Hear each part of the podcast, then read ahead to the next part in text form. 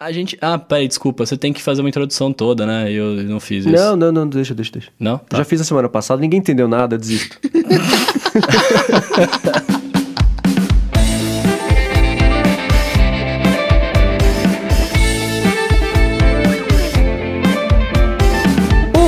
você está entrando na área de transferência. Esse é o 95 episódio aqui do nosso podcast, patrocinado mais uma vez pelo curso Hackeando os Atalhos da Siri do Gustavo Faria e apoiado, como sempre, pelos nossos queridos adetêncios no apoia.se barra área de transferência. Pessoal que acompanhou a pré-gravação aqui, vai acompanhar nosso papo de pós-gravação também, que participa fazendo um bate-papo aqui durante a gravação, brinca aqui com a gente durante a transmissão e, claro, que também ajuda a escolher o título do episódio na sexta-feira, um pouquinho antes da publicação do episódio. Quem está falando aqui é o Marcos Mendes e assim como toda semana, tô junto do senhor Gustavo Faria, Cocatec, e do Bruno Casemiro, beleza? Beleza. Oiê! Semaninha curta essa, hein? Então, né, a gente tá Feriado, né? lançando episódio nessa sexta-feira que ninguém vai baixar, porque tá todo mundo na praia, todo mundo viajando, Que isso, né? não. vou- eles vão baixar pra ouvir viajando, cara. Ah, então tá. O otimismo do Bruno Casemiro sempre me emociona e me dá uma lição de vida no começo de cada episódio aqui. É dia 12, dia da criança.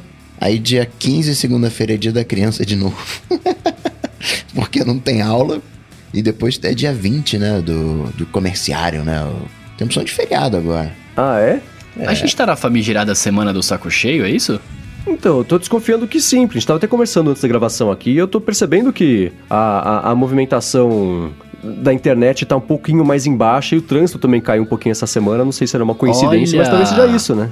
Cara, se a gente tiver na semana do saco cheio faz sentido, porque um monte de colégio não tem aula, a galera pode viajar. Então, né? Aí diminuiu o trânsito, me facilitou a vida pra eu chegar aqui hoje, na, na externa que a gente fez no loop. O que, que é essa semana do saco cheio? Não tem isso aqui no, no Rio. Não tem no quando Rio, eu não? tava no colégio. Não tem no Rio? É, isso que eu ia falar. Porque quando eu tava no colégio, era, uma, era a semana da criança lá que, tipo, nos colégios emendava a semana inteira. Hum.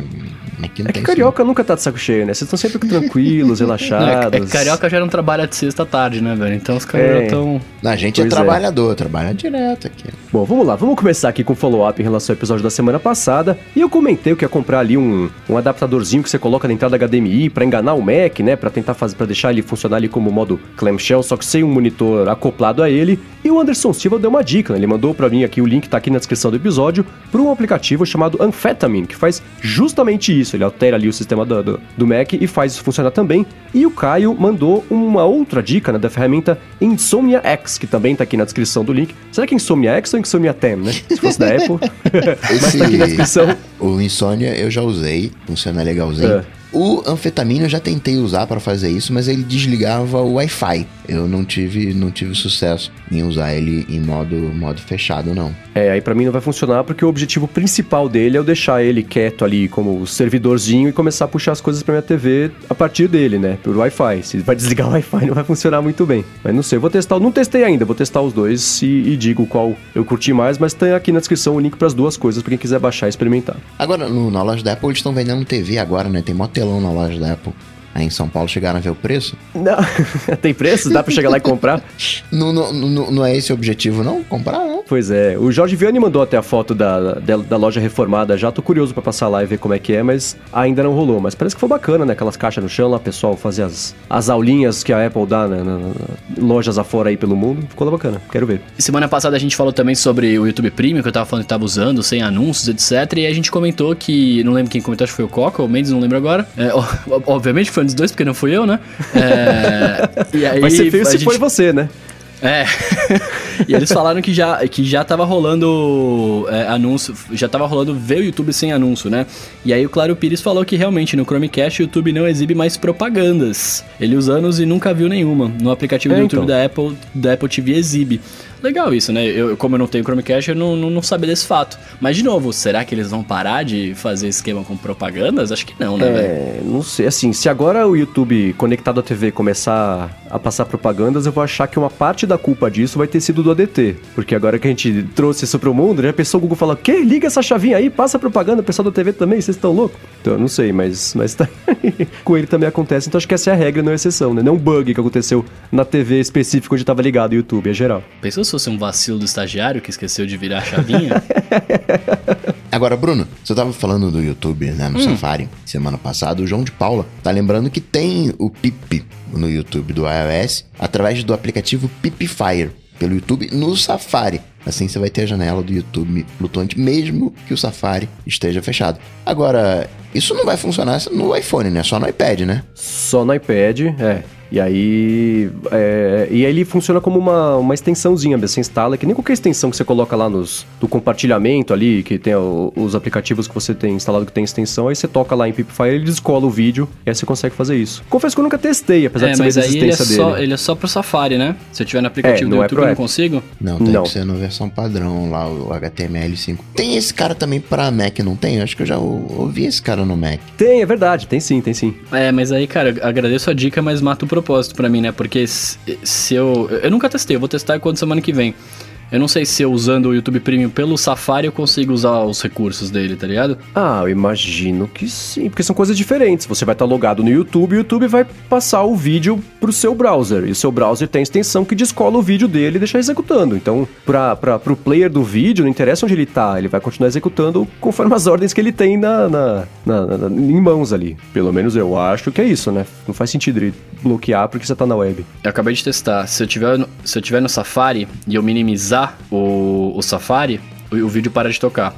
Aí com o Com o- Pipfire provavelmente ele funciona. Mas Sim, sem o ah, tá. Pipfire, ele minimi, quando eu minimizo, para de funcionar. Beleza. Agora, ó, concluindo aqui o follow-up, esse é um follow-old quase, né? É um follow constante que a gente tem aqui, porque o pessoal costuma perguntar bastante que, qual o bom aplicativo de Twitter tem para Android, e a gente né, dá uma patinada, porque a gente sabe que existe um ou outro aí, mas um que a gente escuta falar. Mas o Sandro falou pra gente que isso, né? Sempre escuta a gente falar que não sabe a resposta certa aqui, e ele deu uma dica pra gente, que é um aplicativo que ele descobriu chamado Owly, O-W-L-Y, e ele falou que é bacana, ele é de graça, com umas coisas pagas lá, que se você quiser liberar outras funções. Então, pra quem tá procurando um bom aplicativo de Twitter de terceiro para Android, talvez esta seja a solução. Tem link aqui na descrição. Pra iOS, que é iOS, só tem um bom, imagina no Android.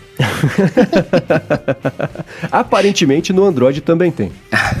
Bom, vamos lá, encerrando aqui o follow-up, vamos pro assunto mesmo, o primeiro assunto aqui do episódio de hoje, que é o evento do Google, né? O evento, o evento fez um Google essa semana e anunciou bastante coisa legal. E, e não sei, acho que vamos co- começar. Eu gosto sempre de começar das coisas menos empolgantes para as mais empolgantes, né? Apesar de eu ter colocado na pauta na ordem errada, porque eu achei menos empolgante o Chromecast novo, né? Que é a coisa mais interessante sobre ele é que ele vazou uma semana antes e começou a vender na loja, né? Mas é bacana que agora ele tem lá é, é, o Wi-Fi, que agora é o Wi-Fi 5, né? Que é o Wi-Fi AC, que tem a frequência de 5 GHz lá, mas ele ainda é só ilimitado a, a, a Full HD vídeo. Quem quiser o 4K tem que comprar aquele outro mais parrudo lá. Mas do Chromecast é meio isso, né? Então vamos falar da outra coisa. Essa é mais legal, que é o Pixel 2, que é, que é o 2 Plus, eu acho, 2S, na verdade, que é o Pixel 3 e 3XL, que ficou meio parecido, né? Vocês acharam que sim, que não? Ficou, não, em termos do modelo anterior, sim, ficou parecidão. Mas É. pô, é uma baita de uma mudança. Eu queria trocentas coisas no iPhone. Eu queria. Eu, É. eu- pra começar, já me bugou quando o cara falou: não, tem câmera dupla, mas é na frente. É. tem câmera dupla na frente, meu. Pera aí o negócio. E você vê como que.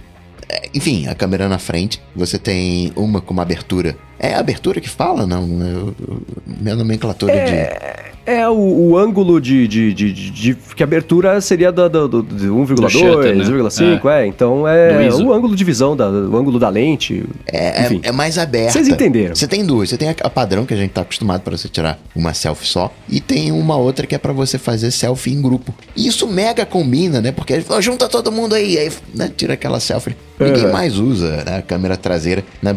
Tá num restaurante, aí pede pro garçom, tira uma foto. Né? Você pode fazer a, a foto, uma selfie Um coletiva. mega selfie. É, eu achei mega, mega barato. E o Google, né, ó, câmera dupla na traseira, precisa desse negócio não. Aqui, ó, tem aqui o... Minha inteligência é sensacional. Se você piscar, tiver de olho fechado, ele ignora aquele frame que você tá de olho fechado e te mostra Uhum. a foto onde você tá com o olho aberto. Na parte de fotografia, o Google escovou. Eu queria essa câmera no, no meu iPhone. Eu curti o Night Mode lá, velho. Qual? A mina até fala, o, o Ni- Night Mode, eu não lembro o nome, mas você tira foto no escuro, de noite. Que eles mostram a Night foto, a foto. A foto tirada com o, o- a luz atrás, né? Vindo do, do céu e na frente tudo escuro. E do outro lado o Night Mode usando lá, que mostra a foto perfeitamente clara, como se alguém tivesse usado realmente, sei lá, um Photoshop, alguma coisa, tivesse mexido ali no ISO. Achei isso muito legal, Uhum. velho. Ah, que é o que o Coca falou, né? Tipo, correção tudo de software a partir de agora. Sim, aí é isso, assim, a câmera da frente, ela é um pouco menos parruda, né, então a- não, é- não existe tecnologia que consiga melhorar a ponto de você conseguir salvar uma foto cagada. Então se você colocar duas câmeras já pra resolver o problema, né, fazer lá o, borrado, a abertura maior ou menor, dependendo do, do, da iluminação e tudo mais, resolve no hardware o que não dá pra fazer no software, que o software já consegue fazer na parte de trás, que a câmera é um pouco melhor, né? O que já aparece de, de saída ali já tem uma qualidade mais bacana. E, e, eu não sei, não me parece que o Google tenha o menor interesse em colocar duas câmeras na parte de trás e tá satisfeito com o resultado que ele entrega, que por sinal é muito bom, né? Nem tem por que gastar duas vezes mais elementos ali para colocar na câmera a troco de nada. Porque na verdade, o Google ele já tem duas câmeras atrás. Ele fez um esquema onde ele, ele tira na verdade duas fotos com metade dos pixels, né? E outra foto com a outra metade. Então ele combina. Então ele tem duas câmeras numa só. Aquelas uhum. matemáticas doidas, né? Mas o resultado ficou sensacional. Eu falei, tinha que ser um negócio. Fica esse negócio feio, né? Você olha pro iPhone e você vê esse negócio vertical aqui no, na linha 10. Né? Parece olho, assim, parece um robozinho, não parece meio aquele bad robot, né? Esquisito. ah, mas vai ficar mais agora que a Samsung lançar aquele com quatro câmeras na parte de trás, que vazou a foto hoje, que é, cara, parece um Photoshop mal feito. Não, não, não que seja não, não é da Samsung, podia ser da Apple, Dani. É, ficou feio, né? Quatro, uma câmera em cima da outra ali. Eu achei muito estranho. Mas é costume, né, eu acho. Costume, tem isso. Sabe aquelas fotos que a gente vê de macro, de pertinho, acho que de aranha, de mosca, sei lá. Você vê os cara, eu ia falar isso. Não parece ali, sei lá, olho de lula, sei lá qual é o bicho que, que tem, assim, vários olhos. É, então, parece. Parece que tá bugado, que foi um Photoshop mal feito que desalinhou alguma camada ali e colocou umas câmeras a mais sem querer. Mas eu fiquei triste que, o, que, o, que o, eles corrigem a foto que fica feia, tá ligado? Porque pelo menos eu, eu, gostava de quando você pegava a foto que tava zoada, você pegou de pessoa de surpresa ali, que mostra aqui. No vídeo até mostra, né? O, no vídeo. Na apresentação tem a modelo lá que mostra uma com a cara virando, beleza, ficou borrado. A outra com o olho aberto, tudo fechado, parece que acabou de acordar. Era legal você ter essas fotos e mandar pros seus amigos, mano, te peguei no flagra aqui e tal. Agora não vai ter mais isso, né, Não, velho? vai ter. Ah, vai ficar todo mundo sempre lindo. Lá, né? Vai ter. Vai ter essa necessidade, aí ano que vem o Google lança um modo trollagem. Tem a é. foto boa e a foto com trollagem. Você faz a seleção. Porque se ele sabe as fotos que ficaram boas, óbvio que ele sabe também as fotos que não ficaram boas. Pode é, mostrar as é. duas. Mas, por exemplo, né, comparando com a experiência que eu conheço melhor, que é de mexer no iOS, né? Quando você tira uma foto com live foto, nos modelos mais novos, inclusive acho que no 8 Plus já é assim, você. Todas as fotos de live foto, os frames todos são uma foto de resolução cheia. Então você consegue dar um scrollzinho ali naquele meio segundo antes, meio segundo depois e Acho escolher o frame que você quiser também, né? E se você tira um burst, ele usa lá a, a, a inteligência que ele tem lá para tentar selecionar os melhores frames do, do, do, burst de fotos ali e você consegue marcar as favoritas e tudo mais, voltar no tempo também. Então isso tem mal menos, né? Mas é bacana que. E eu confio mais no sistema do Google de escolher o negócio que vai ficar bonito de verdade, porque parece que vai, né? Porque o lance deles é esse, né? Então é bacana que isso aí exista. Eu tava conversando com um amigo, aí a gente foi pesquisar um aplicativo. Eu pesquisei um aplicativo na App Store, aí não achei o aplicativo. Aí ele foi, pesquisou e achou. falei, cara, como é que tu achou? Eu não achei esse aplicativo aqui na loja, não. Eu pesquisei no Google. Olha. aí no Google mandou pra loja. Então, cara. Pois é, então você vê como é que a inteligência do Google, né, é melhor do que a inteligência da Apple, não precisa nem falar, né? Exatamente. E do seu amigo também, que foi bem inteligente de resolver procurar no Google pra Isso conseguir achar Isso é trapaça. Esse amigo super anônimo seu aí. Bom, agora uma coisa que eu achei estranho, né? Os telefones têm 64 e 128 GB só. É, me pareceu meio pouco 128 pro mercado, especialmente agora que o Google também entrou no, na, na, na festa de cobrar mais caro pelo mesmo hardware, né? Que ele aumentou acho que de 50 dólares o, um deles e 100, e 100 dólares o outro, uma coisa assim. Tá mais caro, né? A linha de, de saída aí. Eu achei 128 meio, meio limitado, apesar de eu não usar, mas me parece que o galera é, eu gosta ia falar um isso agora, Mendes. Semana passada você falou que nunca lotou o 64, você tá reclamando que só tem para mim. Acredite ou não, eu não penso só em mim, eu penso nas pessoas.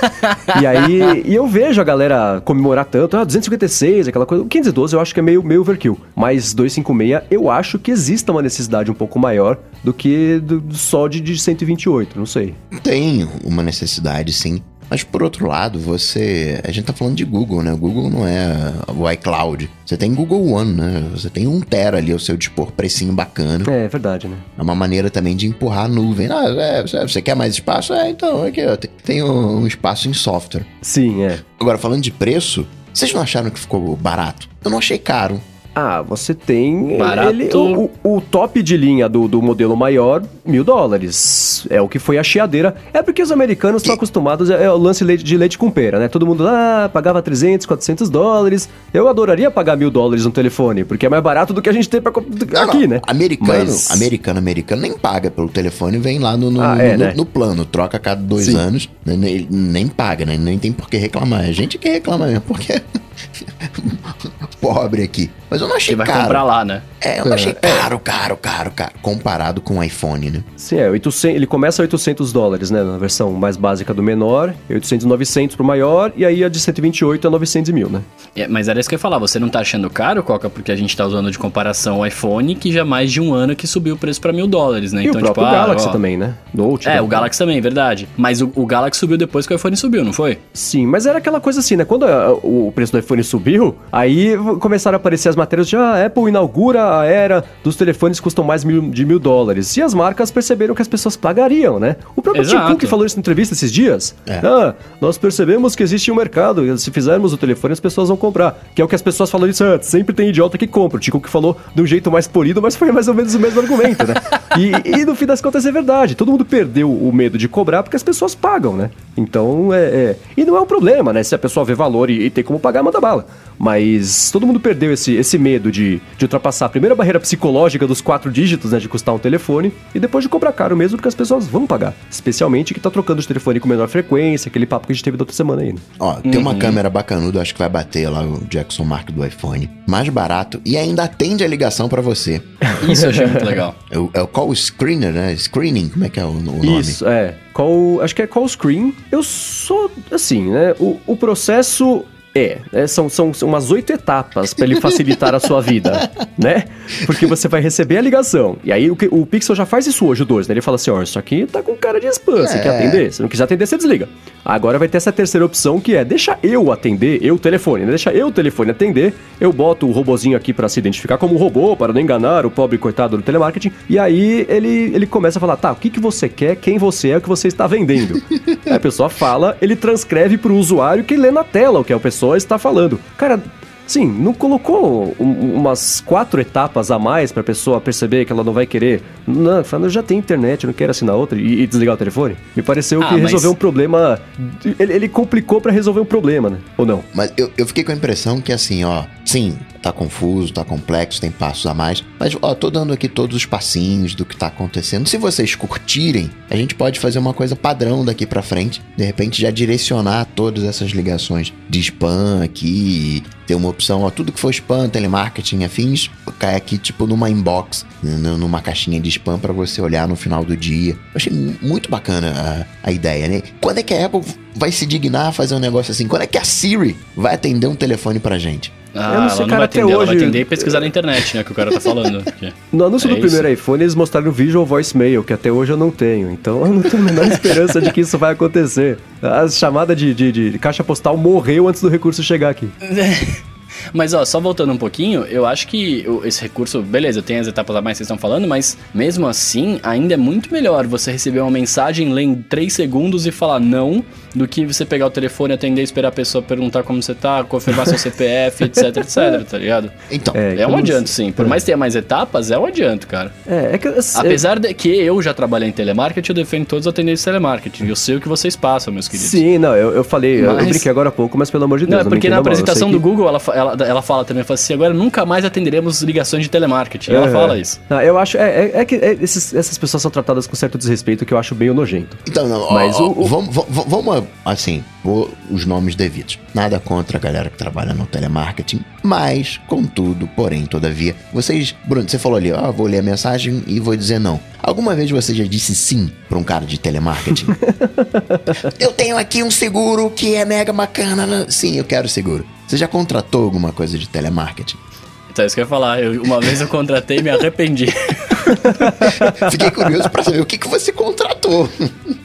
Era um plano da Vivo, cara. Fiquei arrependidíssimo. Tinha horóscopo, tinha fofoca da TV. Tinha ligação, né? Você liga, toca uma música. É, Aliás, eu contratei então. sem querer na, na, na Claro. É, mas, é tipo, Mas agora você não tem eles mais tomaram claro. uma multa esses dias por causa disso, né? Ah, é? Não vi. Digite 1 se você não quiser sim cancelar. Digite 2 se você quiser contratar não sim porém. E aí você não sabe o que fazer, você digita alguma coisa, pum, você vai estar gastando R$ 9,90 por mês, você não sabe nem pra onde tá indo esse dinheiro. Então eles tomaram uma É. multa por causa disso, né?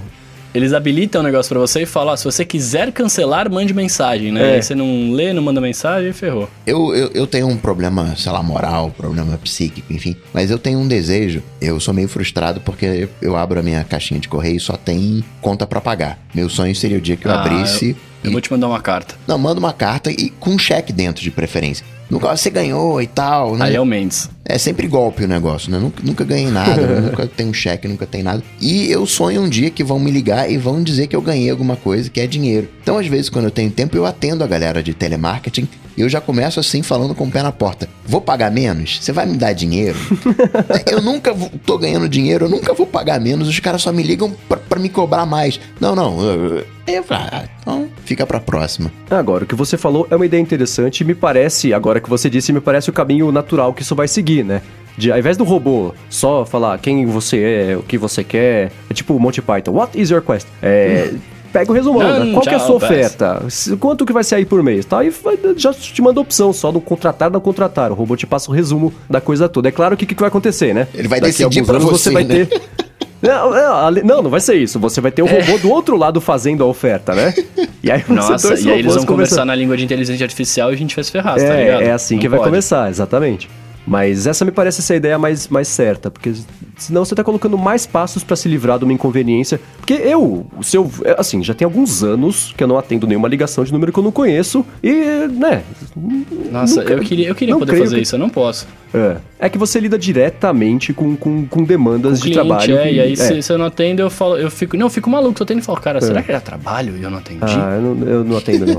eu e- até jogo no Google o número às vezes pra ver, tipo, se alguém tá falando alguma coisa, mas ma- a maioria das vezes alguém aparece reclamando, ah, esse número não para de me ligar. Então, falo, é por isso o benefício na. Posso ter perdido a oportunidade de ficar rico, mas não tem problema que eu fiquei tranquilo também de não ficar não- ligação. você nesses nunca dois saber, anos né? aí. Nunca saberei, mas, mas durmo com a consciência tranquila. Mas, é, é, então, pra mim, né, que é, ou é eu não atender, ou se atender e falar logo de cara, então, obrigado, tem interesse, bom dia aí, falou? Já resolve, e aí não, né? Imagina, chega a ligação, você toca no botão, aí o robô começa a transcrever o negócio, ele te dá a opção de desligar, ou então você pegar a ligação e falar com a pessoa, ficou um, um, um- um passo maior pra resolver. Porém, a, a tecnologia é o Coca me fez acreditar. Mudei de ideia nos últimos 15 minutos aqui e gostei mais dela agora, que consegui enxergar um pouquinho mais além do que temos pra ver o que teremos. Agora, Bruno, vou te Oi. falar de três aplicativos. Ô, fala aí. o Who's Call e o Truecaller, porque eu tenho Hum. essa dúvida de escolher, né? Quando eu tenho dúvida de escolher, qual é melhor, esse ou esse? Aí eu uso os dois.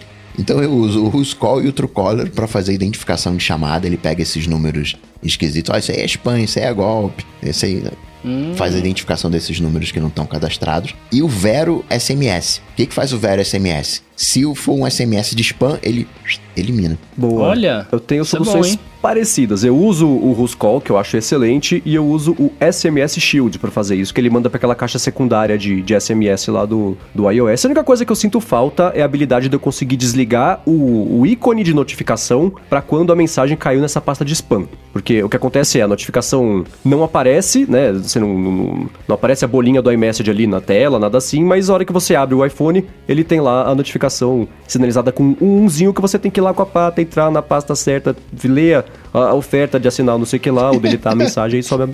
Queria poder desligar isso aí, mas ainda assim esses são, são bons apps pra você administrar melhor o, o, o seu, o, o seu, sua lista de recebimento de incômodos aí. Vou baixar. É o Who's Call quem chama?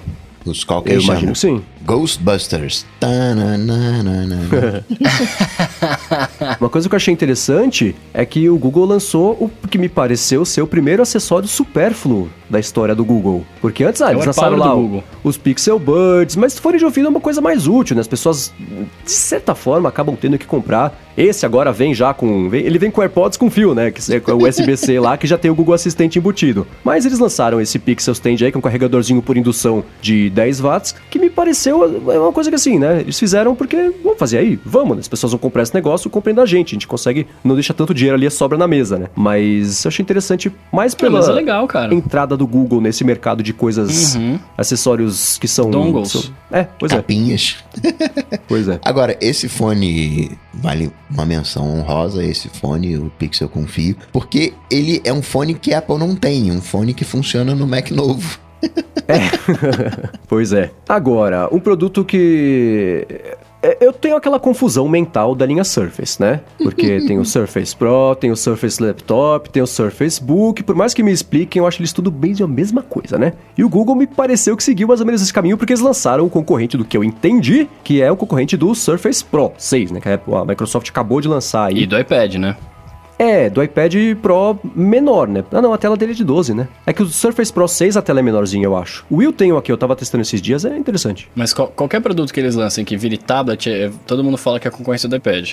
É porque a referência é que as pessoas. Ah, dá, dá pra usar como computador e tem um teclado destacável? Então é, é, é um híbrido, então é concorrente do, do, do Surface e do iPad. Então ele tem essa tela de 12,3 polegadas, ele roda aplicativos de Android e de Linux, o que eu achei curioso, criativo, né? No mínimo. Qual que- é, mas eu pensei, qual que é a utilidade no dia a dia para o usuário comum ele rodar aplicativos de Linux? Eduque-nos, Coca. Você tem toda uma suíte alternativa de Photoshop. Essa suíte Adobe você tem um equivalente no universo Linux. Você tem o equivalente ao Office. Você tem todas essas alternativas dentro do. Ninguém usa, né? Mas é uma outra Então, história. aí eu, eu penso no caso do, do Coroa Digital que comprou o. Tudo bem que o Coroa Digital não vai ser a primeira pessoa que vai comprar o Google Slate, Surf, como é que chama lá? É isso, né? Slate. Slate. Eu ia falar Surface Slate, misturei até. Agora, além de misturar produtos, misturo empresas também. É, é, é uma coisa que, não sei, não parece ter uma penetração grande no mercado a ponto do pessoal saber, ah, dá pra rodar aplicativos Linux, eu sei o que eu farei com isso. Ou eu que tô viajando. Acho que ninguém vai usar. Resumi- resumidamente, ninguém vai usar. Mas é bacana ter essa alternativa, porque pega aquele cara que. Um dos melhores aparelhos que eu usei na vida era um da Motorola A300 ou A200, que era. Ele era formato de concha. Só que ele abria a parte de cima, era toda transparente. Só tinha o, o alto-falante para colocar no ouvido. Então, e a aquele teclado, né, que seria os números, ele era todo tela. E ele rodava Linux. Era maravilhoso. Você, para quem curte tecnologia, gosta de futucar as coisas, era maravilhoso porque você tinha o Linux ali, você podia fazer trocentas coisas. Mas não é pro, pro coroa digital, sem sombra de dúvida. Tá, queria tirar essa dúvida. Seria eu que não tava conseguindo enxergar muito além. Ou se é uma coisa mais de nicho mesmo. Agora, outra coisa interessante sobre ele, né? Ele tem a capa teclado que é retroiluminado, que eu achei super bacana, né? Isso faz a E- toda a diferença. É, e, e no fim das... E assim, ele, o, o mais básico, que é ter o processador Celeron, que por acaso ainda existe, né? É... E aí vai sair mais pra frente lá o M3 com o i5 com o i7 e o modelo mais básico dele, 4 GB de RAM, vai custar 600 dólares. Só que comprar esse negócio sem comprar o teclado, você tá comprando metade de um produto. Você tá comprando o carro com três rodas e não com quatro, né? Pra fu- funcionar direito, como né, foi criado, tem que comprar o teclado. Então, o preço dele já aumenta aí pra 750, né? No fim das contas é meio isso. É, e eu acho que não vale nem a pena fazer a comparação com o iPad, porque o iPad funciona sem teclado e sem caneta, né? Tipo, são realmente são acessórios essenciais, mas ele, tipo, ele foi feito pra funcionar sem, tá ligado? É, eu acho tô que o- imaginando que esse que o Slate sem vai ser bizarro. É, não sei assim, eu, eu penso na, na aplicação, quem compra um negócio desse vai comprar pra fazer algum tipo de trabalho, né? Que não é, não é que vai trabalhar o dia inteiro nele, nada disso. Uhum. Não, não. É claro que dá pra você, né, usar só no iOS, mas é, é- cara, é- é- não dá. Apesar de dar, não dá. Usar o dia inteiro, acho que o teclado é essencial pra quem que for trabalhar de verdade, não quiser perder o tempo ali é, é, tendo que mexer na tela, uma coisa que você resolveria em nanosegundo usando o teclado, né? E outra coisa super bacana é que ele tem o trackpad, que é uma coisa que faz tanto tempo, né, que eu adoraria que tivesse no, no teclado do iPad, só pra eu conseguir dar scroll em texto, mexer, fazer interações simples entre telas, né, trocar de aplicativo. Isso aí vai rolar no, no, no Google Slate. Preciso decorar esse nome ainda. Preciso olhar na pauta toda vez, que não, não- não entrou na minha cabeça ainda esse nome. Momento de confissões. Eu, Olha, eu adoro o teclado retroiluminado. Pra mim, o, o Mac é um negócio sensacional. Um teclado retroiluminado, né? De noite, né? Você tirou toda a iluminação, quer usar, tem, consegue enxergar as teclas. Só que uma vez eu fui ligar o Mac, aí eu liguei o Mac e falei, caramba, queimou. Não acendeu as, é, as teclas. O que, que aconteceu? É. E aí eu fui pesquisar, pesquisar, pesquisar, porque depois que eu liguei, as, as teclas acenderam. Falei, pô, por que que não, não É. tava esperando, não tinha esse comportamento? Por causa de, da criptografia do FileVolt. Porque como o disco tá criptografado, ele não sabe quais são as suas preferências. Então ele entra desligado. E aí, depois que você descriptografa, ah, então, agora eu sei que as suas preferências. Eu quase que eu desliguei FileVolt por. pra ter o teclado. Pequenas conveniências que valem o risco, né? Não, é, pô, não, é teclado retroiluminado na hora de. Porque, né, em tese, é a hora mais importante que você vai digitar a senha, não pode errar. Sim, claro. Né, vai- como é que. Um follow-up em tempo real aqui é 200 dólares o teclado, né? 150. Então o preço Opa. de saída de verdade do Slate é 800, não 750. Agora, de novo, não tá um precinho bacana? Tá, pro Mas vale é. a pena a versão mais básica? Então, mas olha só, Então. olha só, olha só, olha só, olha só. O Mendes já falou aí do Slate para trabalho. Vamos segurar, segurar ali. Vamos colocar um outro caso. Você tem que passar um, um dispositivo pro seu filho, pra sua filha, fazer um trabalho de colégio. Né? Tem que ter lá o computadorzinho dele. Que não vai ser hoje um computador. E né, o iPad Pro ali. Um PC, você diz? Ou não vai ser um, nem um laptop também? É, será que o Slate entra aí? Será que tirando Pode de repente ser. as coisas de trabalho, tirando de repente as coisas que eventualmente precisem de iOS, será que ele não atende como um navegador? Sem o teclado? Digita aí no filho, é tortura. Digita no filho, digita no vidro, filho, é tortura. Sim, não. Digita no Digita filho. no filho, é Você põe tortura a mesmo, criança né? lá e fica apertando ela. Não, tá bom, compra lá um tecladinho ali, mas É. será que não é uma alternativa? Será que o, o- o Google não acertou nesse ponto? Ó, vou fazer aqui um, um- Tipo Amazon. A Amazon entendeu que ela não vai brigar com o smartphone. Ela já. É, smartphone eu perdi e tal. Ela tá mirando na Alexa, tá mirando na casa. Deixa. Vocês ganharam aí esse negócio de tablet aí. Ok, ainda tem o Fire aqui e tal, mas vocês ganharam. Eu assumi que vocês ganharam, vou focar na casa. Isso não é uma, uma maneira do Google eu fiquei com vontade de ter o Pixel pela tecnologia. O Slate, eu não fiquei com vontade de ter, não vi nada. Cara, preciso disso. Mas eu achei que tem um. Pra quem não precisa de nada, entre aspas, demais, acho que ele atende bem. Mas aí um smartphone não funcionaria? Mas é telinha. Esse. Esse, esse, esse é tela quase de, de, de, de, de- iPad, são 12.3 polegadas. É, e tem. E tem pencil também, não é verdade? O Bruno é o maior fã de pencil que eu já vi na vida. Cara, eu sou, eu sou, eu gosto muito. Eu gosto muito. Eu, tô- eu tenho a impressão que você conseguiria usar o iPad só com pencil sem teclado, mas no iPad com teclado e sem o pencil. então tá. Eu tô fazendo isso, eu comprei uma, uma capinha, uma pastinha pro meu iPad e, aí- Uhum. e o iPad não cabe com, a, com o teclado, né? Ah, um follow-up importante que a gente esqueceu no começo do episódio. Você quebrou alguma coisa essa semana, não? não, essa mas Ah, tá tudo então tá. certo. Tudo intacto, tudo funcionando. Muito bem. E meu coração também não está mais partido, tá tudo certo. Olha só, Ah. que beleza. Fico mais tranquilo agora. Esse povo faz uma média aí só porque ah, o Tinderete tá ouvindo. Entendi, entendi. Não, aliás, é, eu te esqueci de falar isso no follow-up. Lembra que semana passada eu falei que o meu Tinder tava desconectando várias vezes? E eu falei, mano, Aham. será que eu tô sendo hackeado? Ele continuou desconectando e pessoas vieram falar pra mim que estão sofrendo do mesmo mal. Então acho que às vezes o problema não é o Facebook, pode ser o Tinder tá com alguma zica lá na integração que fica desconectando toda hora. Eu ia fazer Então, uma beleza. piada com antivírus, mas não consegui formular. Ok. É, então, e eu comprei uma pastinha pro meu iPad, né? Como eu tava falando, não cabe o teclado lá, mas cabe o Apple Pencil. Então eu tô usando ele já bastante sem teclado.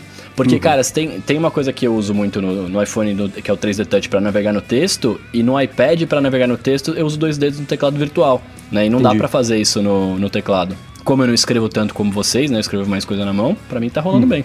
E uma coisa bacana, a não ser que eu tenha lido errado, o, o Slate, eu não sei se é nele ou no teclado, tem o botão Power e nele já tem o leitor de tem digital. o- é uma é, coisa sim. só. Sim. É- eu achei bacana. Mas esse, esse eu achei que é um produto, cara, é, é um é um bom primeiro produto. Eu não sei, acho que a, rapidez com, o qual, com a qual ele vai evoluir vai dizer se ele tá sendo bem sucedido ou não, porque a gente sabe que o Google não tem muita dó de matar as coisas, exceto o Google Plus, que só vai morrer agora, né? Mas de resto, o Google não tem muita dó de, de matar as coisas quando não estão indo bem, né? Ah, cara, quanto será que a Motorola tá ficando chateada quando ela vê esses híbridos aí? E pensar que eles inventaram aquela dock para dock laptop pra smartphone há anos e anos atrás. É que hoje a Motorola tem tantos outros problemas, né? Que esse é o menor deles. eles precisam aprender a voltar a fazer, ganhar dinheiro, né? É, acho que é a principal prioridade que eles têm agora, porque não tá funcionando. Agora, vamos pro filé mignon do evento lá do, do, do Google, porque o filé mignon do evento do Google esbarra um pouquinho numa notícia que apareceu no dia anterior, é. não por coincidência, no dia anterior, né? Que é, foi na mesma semana tivemos a chegada de dois produtos concorrentes aí do, como é que chama? O Amazon Echo Show, né? O Facebook percebeu que não vai existir a melhor hora para eles lançarem isso, porque é uma tragédia atrás da outra, então lança logo esse negócio, lançou lá o Facebook Portal. Esse é o portal é o do cidadão, para o pessoal é. entrar em contato com... é, pois é, o abuso é o mesmo. E aí eles têm lá, é, é, um produtinho, você tem o Facebook Portal e o Portal Plus, né, que é, eles têm tamanhos um pouco diferentes ali, tem 10 polegadas o normal e, e 15 polegadas o maior, um custa 200 dólares e outros 350, é bastante, né? E, e enfim, é para o principal uso dele as pessoas conseguirem se comunicar, usar o Messenger por videoconferência. Não tem YouTube, tem lá o, o, o Facebook Watch, tem Food Network, você escuta música pelo Spotify, é, é, enfim, né? O Facebook lançou uma caixa espiã para as pessoas comprarem e colocarem em casa. Se, se me pagassem bem, eu não colocaria esse negócio no armário do, do, da dispensa lá fora de casa, não entraria isso. Mas enfim, eles lançaram e anunciaram isso essa semana, meio, meio de supetão, porque eles sabiam que o Google no dia seguinte ia anunciar o. Como é que chama lá? O Home Hub. Home Hub. Que é o. Esse... Basicamente o Google Home com a tela, né? Essa disputa me lembra quando a Apple anunciou os mapas com 3D e o Google fez um, um evento antes. Nossa, que, é verdade. Que foi numa salinha pequenininha com é. um quadro branco. Não, não, a gente tem aqui, ó. Verdade, 3D. é verdade. Esse evento é bem engraçado. Parece que eles pegaram ali o almoxarifado, tiraram tudo, falaram: imprensa, sempre essas cadeiras aqui. A gente vai tentar projetar com o celular na tela, todo mundo ficar quieto pra dar pra ouvir, tá? foi um evento bem engraçado mesmo. Lembra, lembra um pouco disso. E o Google vai lançar o Home. Não, a gente lançou antes. A gente tem primeiro. É. Chegamos primeiro. First. Mas enfim, né, o Google lançou. É, é, é basicamente o Google Home com uma tela, né? Não, não, não, não, não, não, não, não, não, não, não, não, não, não, não, Por que não? Sem câmera, isso é importante. Isso é importante. E o Google é, é, é, engraçado quando você tem a empresa, ela diz que ela não tem um negócio como um recurso, né? Então, assim, uma grande vantagem do nosso hardware é que ele não tem câmera, que falta uma coisa, porém, né? É, neste momento, faz total sentido eles darem total atenção para isso, porque eles aproveitaram o fuzuê que o Facebook fez no, no, dia anterior, achando que ia sair bem pra caramba, ele fala, ah, tô na câmera. E tem uma coisa, outra coisa imbecil que só o Facebook conseguiria fazer, né? Quando a câmera está desligada, o Facebook Portal acende uma luzinha vermelha. que é o símbolo universal e internacional para gravando, como diz o Bruno, né? Então, aí se você liga não, a cara, câmera, é a TV desligada. Então, mas mas não tem uma câmera. A câmera que é o problema. Se você desliga a câmera, ele liga a luz vermelha. não é assim, né? Só faltava ficar piscando a luz vermelha.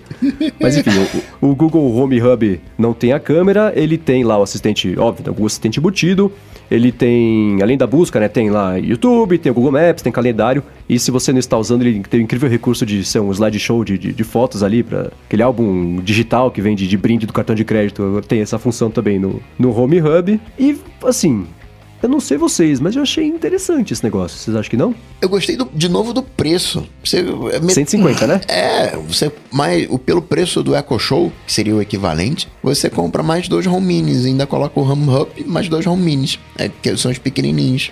Eu falei, sensacional. O Google falou muito, né? E, e, é claro que totalmente justificado eles passarem. Tudo que eles apresentavam sobre o Home Hub tinha o disclaimer de privacidade. Ah, isso aqui você pode colocar na sua casa e fique à vontade, não temos câmeras. Ah, isso aqui você pode colocar no seu quarto à noite e fique à vontade, porque você. A, a tela vai se adaptar à luz laranja, do que, blá, blá, blá, blá. Então o lance deles era, foi mostrar que ele é um produto mais versátil aí, que vai funcionar independente do cômodo que a pessoa colocar. E eu fiquei pensando, por exemplo, uh, depois que eu comprei o HomePod, o meu uso do Google Home caiu para coisas muito pontuais, né? Eu não escuto mais música no, home, no Google Home, porque não é o Google Home Max, é o, uma caixa de som um pouquinho mais mequetrefe. Então eu parei de usar para ouvir música. Então é só para consulta pontual que eu sei que a Siri não vai entender, ou seja, qualquer uma, né? E só eu tô pensando agora. Música na App Store, né? É, pois é.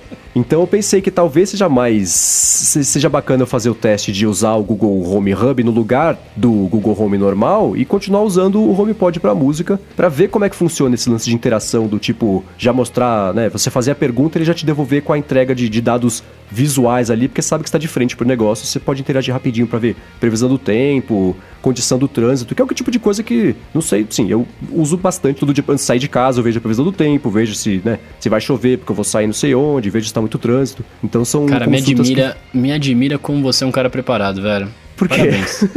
eu saio de casa correndo, aí às vezes eu falo, putz, esqueci a chave do carro, subo pra pegar. eu nunca ah, olhei a previsão do tempo antes de sair, nunca vi o tempo de trânsito. Cara, parabéns. É, é Uma... chega porque, né, basta pegar algumas tempestades pra pelo menos eu aprender que, que vale a pena checar. Né? Não que eu não esqueça o guarda-chuva, às vezes eu sei que vai chover e esqueço mesmo assim, mas pelo menos eu já sei que eu vou me ferrar na ida e não na volta, né? Eu... Revelações. Vocês sabem o que é ziplock? Sim, claro. É, é um Tupperware.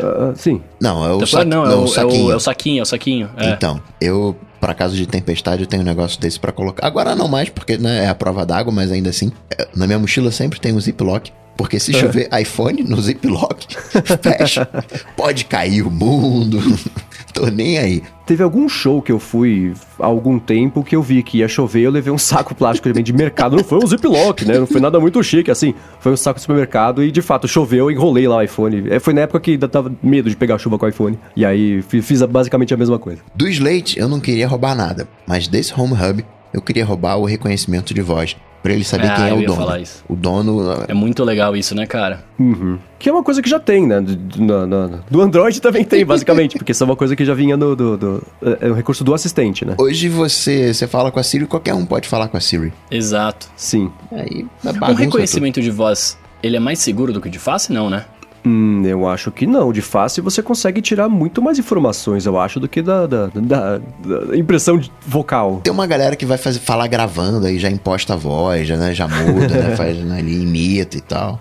Pensando aqui, se fosse mais seguro, é, é, quer dizer, se ele não deve ser mais seguro porque senão qualquer um poderia imitar o Silvio Santos, por exemplo, e o cara não poderia ter segurança nenhuma, né? Sim, eu imagino que na voz existam é, é, é coisas que são assim. características só da sua voz, né? Tipo, sei lá, uma arma, a bala lá que fica com, a, com, a, com, o rastro que faz no cano do revólver, a impressão digital, que é uma coisa que é só sua também. Imagino que voz tem alguma coisa assim, mas eu acho que vai ser menos seguro do que a quantidade de informações que dá para passar com, com, com, o rosto da pessoa, né? Acho que é mais ou menos por aí também. Eu tô perguntando isso porque eu fiquei pensando, né? Faz total sentido você não ter câmera, porque é uma parada que você não usa câmera, tipo, num, num assistente desse, né? Num, num, produto desse. Mas poderia ter a câmera para fazer um Face ID e te reconhecer por algum motivo, né? E aí, pra identificar que você é usuário e não só pela voz. Por isso que eu perguntei se era mais seguro ou não. Sim, porque, ah, mas por outro lado, a voz você pode gravar e, e tocar né, reproduzir a voz exatamente o que é gravada a voz da pessoa é. e daria pra enganar. Que nem quando dava pra enganar o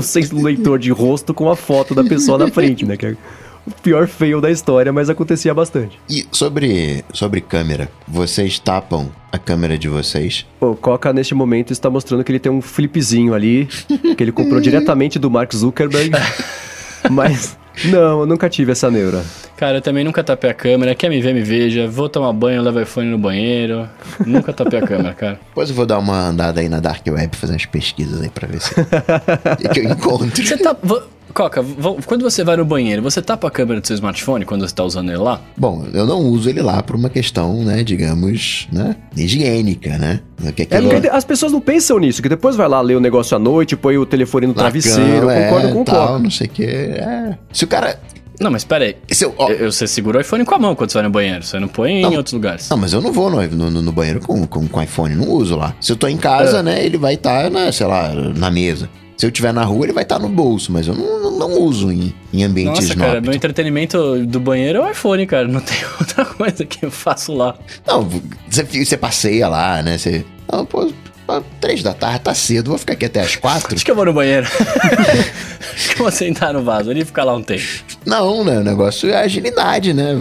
Tá certo. Entendi. Até porque, digamos, assim, não é um, uma cadeira muito anatômica, né? Convenhamos. Dá pra sentar, senta numa cadeira ali, numa Herman Miller e tal, né? Já fica, né? Eu acho que eu tô no universo paralelo e não tô mais no ADT, não sei o que tá acontecendo. Eu vou tentar voltar pro assunto que a gente tava discutindo. Desculpa. eu não sei por que, que eu puxei esse assunto, eu não tô lembrando. É por isso que eu não continuei. Eu falei, mano, por que, que eu falei isso, cara? No banheiro, Mas, usando o o lance- iPhone no banheiro. Eu não sei, eu tô tentado a comprar o, o Home Hub porque eu achei interessante o lance de você ter essa tela substituindo algumas interações que eu já faço diariamente, que é só informação visual que eu recebo. E eu acho que ele também responde em voz alta, além de dar informação visual. Então acho que é um complemento bacana eu poder bater o olho ali e, e- e já sair pela porta sem esperar o Google terminar de falar "Ah, se vai chover, se não vai, a temperatura vai subir, vai cair, talvez chova amanhã, não sei o que lá. Então é, pode ser uma coisa bacana. Eu provavelmente devo comprar um desse aí e quando eu comprar eu testo um pouquinho e conto aqui como é que vai rolar. Bom, vamos pular de uma espionagem pra outra aqui falar sobre o lance da Apple, né, que também rolou uma polêmica meio bagunçada na semana passada. Mas antes, porém, contudo, todavia, entretanto, quero falar sobre o patrocinador de mais este episódio aqui do Área de Transferência, que é o curso Hackeando os Atalhos da Siri do Gustavo Faria. E como temos aqui hoje, além do Cocatec, o convidado Gustavo Faria para falar sobre o patrocínio dele aqui no episódio, manda bala, Coca, o que que rola? Então, você que tá aí, mas chegou essa nova maneira de automação no iOS, quer entender mais um pouquinho, tentou fazer um- uns atalhos, se enrolou, tá com dúvida, vamos fazer. O episódio saiu na segunda-feira, mas vamos fazer na feriado e tal. Também segunda é meio feriado. Vai lá em coca.tech vai ter uns horários. Aí você seleciona um horário, se inscreve, e aí a gente senta aí né, nos horários, bate um papão para tirar essas dúvidas desse novo modelo de automação no iOS. Mas é só é um bate-papo ou você existe um material pra pessoa acompanhar? O que que? Tem, não. Tem materialzinho, tem uma seleção, eu mostro ali o que, que você precisa para fazer as automações, quais são os principais erros, o que, que você tem que ter em mente para não cair nesses principais erros, nas principais dificuldades, quais são as melhores práticas para você desenvolver suas automações, né, os seus atalhos, como é que você dá um nome para um atalho, né? Pra você não se confundir, que você não vai ter que ter uma tabelinha ali das coisas. Também tem uma seleção dos, dos atalhos mais bacanas que eu venho usando, né? Tudo completinho. Só colar lá em coca.tech barra AlôADT. Pô, aí a gente recebe toda semana perguntas a respeito disso, quer dizer que as pessoas têm dúvidas. Então entre lá, quem tem esse tipo de dúvida, que quer tirar mais proveito, entra lá, que acho que é uma coisa que vai ser bacana para vocês todos e para o Sr. Cocatec também, e por consequência para nós aqui do ADT. Então entrem lá no, como é que é? cocatec.com.dt? coca.tech barra AlôADT. Você tá vendo esses domínios personalizados aí, ó? Tá vendo só? enrola, hein? Exatamente, eu já ia errar. Galera coroa digital se entregando. É, não tem jeito. Então, muito obrigado ao curso Hackeando os Atalhos da Silva e do Gustavo Faria pelo patrocínio de mais esse episódio aqui do ADT. Valeu, Coca. Obrigado. Agora, caras, essa foi a notícia de quinta-feira, né? É a maldição da quinta-feira de sair notícias malucas. Essa foi bizarra do começo ao fim, né? A Bloomberg Business Week publicou na, na, na madrugada de quarta para quinta-feira uma matéria com direito a uma página customizada, né? Infográficos e gráficos e fotos e explicações de que existia lá uma empresa chinesa junto com o governo da China que estava colocando uns ultra micro nanochips bem pequenininhos em, em, em, em hardwares aí de servidores da Apple, da Amazon, de mais um monte de empresas, espionando todo mundo, né? Que isso era de 2015 aí, quando as empresas descobriram, tanto a Apple quanto a Amazon, bateram na porta do FBI, deu um maior caos lá, FBI investigando, o governo da China, não sei o que lá, lá, lá, lá. saiu a matéria, deu duas horas, aconteceu uma coisa que eu, pelo menos, nunca tinha visto acontecer, que foi a Apple sair, assim, ela entrou com os dois pés na porta com o terceiro pé, que eu não sei de onde veio, também na porta, pra falar, isso que a Bloomberg está falando está absolutamente e completamente errado, a gente não sabe de onde eles tiraram essa história, eles perguntaram pra gente, a gente falou que estava errado, eles não acreditaram, soltaram a matéria, então estamos aqui pra dizer, está errado, não acreditem nisso porque eles não estão mentindo, eles só estão errados. A Amazon também fez a mesma coisa, eles foram falando com vários veículos, todo mundo que perguntava, eles davam outra, um- não dava aquele comentário padrão, né, de tipo, não comentamos sobre coisas que podem ou não ter acontecido, não, eles categoricamente, em todas as letras, está errado, não rolou. A Amazon também bem forte nisso aí. A Apple soltou uma carta teve na época do Steve Jobs algumas, né? Do tipo, é, é, sobre o Flash, né? Que o Jobs não achava que a, a, a- a tecnologia ia virar e era segura e tudo mais. Teve uma outra carta de alguma outra coisa também. Mas. Mas só, né? Acho que se tivesse, ele estivesse aqui, ele teria soltado uma carta também. Como ele não está, a Apple soltou uma carta escrita o que, que a Bloomberg errou nessa história toda e enumerou tudo que a Bloomberg falou de, de informação que eles não sabem de onde veio, né? Porque até as pessoas entrevistadas dizem, mas não foi meio isso que a gente falou, né? E aí eu queria tentar entender com vocês como é que uma história dessa chega a ser publicada. Porque não me parece que foi o trabalho de uma pessoa sozinha que do nada virou a capa do, do, do, da revista por acaso, né? Passou por muita gente, muitas reuniões, meses de investigação, né? Então, e ainda assim foi publicado e parece que nada disso de fato aconteceu. Ou aconteceu e tá todo mundo mentindo nessa história toda. Porque se tá mentindo, tem investigação, as pessoas vão ser presas, empresas públicas falando que não aconteceu e tem acontecido é um problema. E aí, o que, que vocês acharam dessa parada toda? Então, primeiro de tudo, e é que eu sempre reforço, é o veículo. Você, tirando se você gosta ou se você não gosta, mas a Globo. Não vai me falar que a Bloomberg não sabe o que tá falando, porque eles foram o primeiro a falar de Apple Glass, hein? Não brinca comigo. Não, mas Não brinca com meu coração.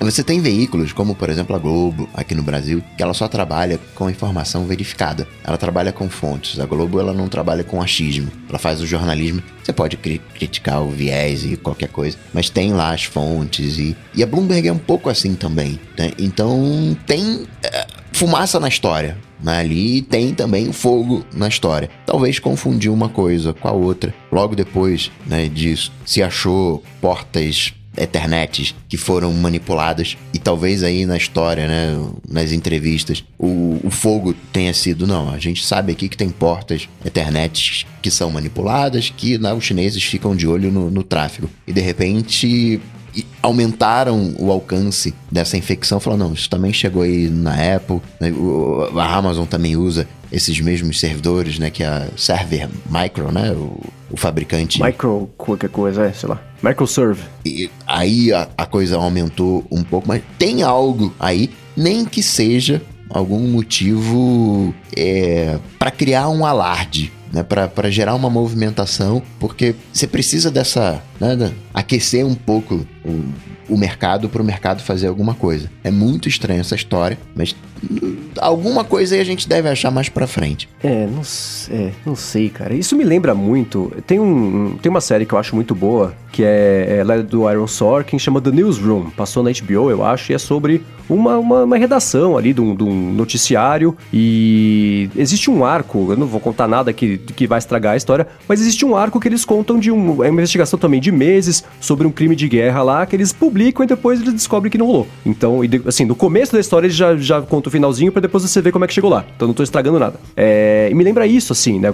chamam de Projeto Geneva lá no Newsroom. E aí mostra as- o que, que deu de errado, o que precisou acontecer pra uma- uma- uma- um erro tão grande ir pro ar, né? Então consigo imaginar coisas desse tipo tendo acontecido. Alguém que queria muito, que confiava muito que essa informação era verdade e, e deu uma roubadinha ali no jogo, né? Pra, pra tentar fazer parecer que a coisa era maior do que era mesmo, né? O próprio fato da Apple e da Amazon estarem falando, gente, não publica isso, vocês estão errados. O cara fala, ah, eles estão querendo me silenciar aqui, censura nesse negócio, então eles vão ver, vou colocar na capa da revista. Colocaram e deu no que deu, né?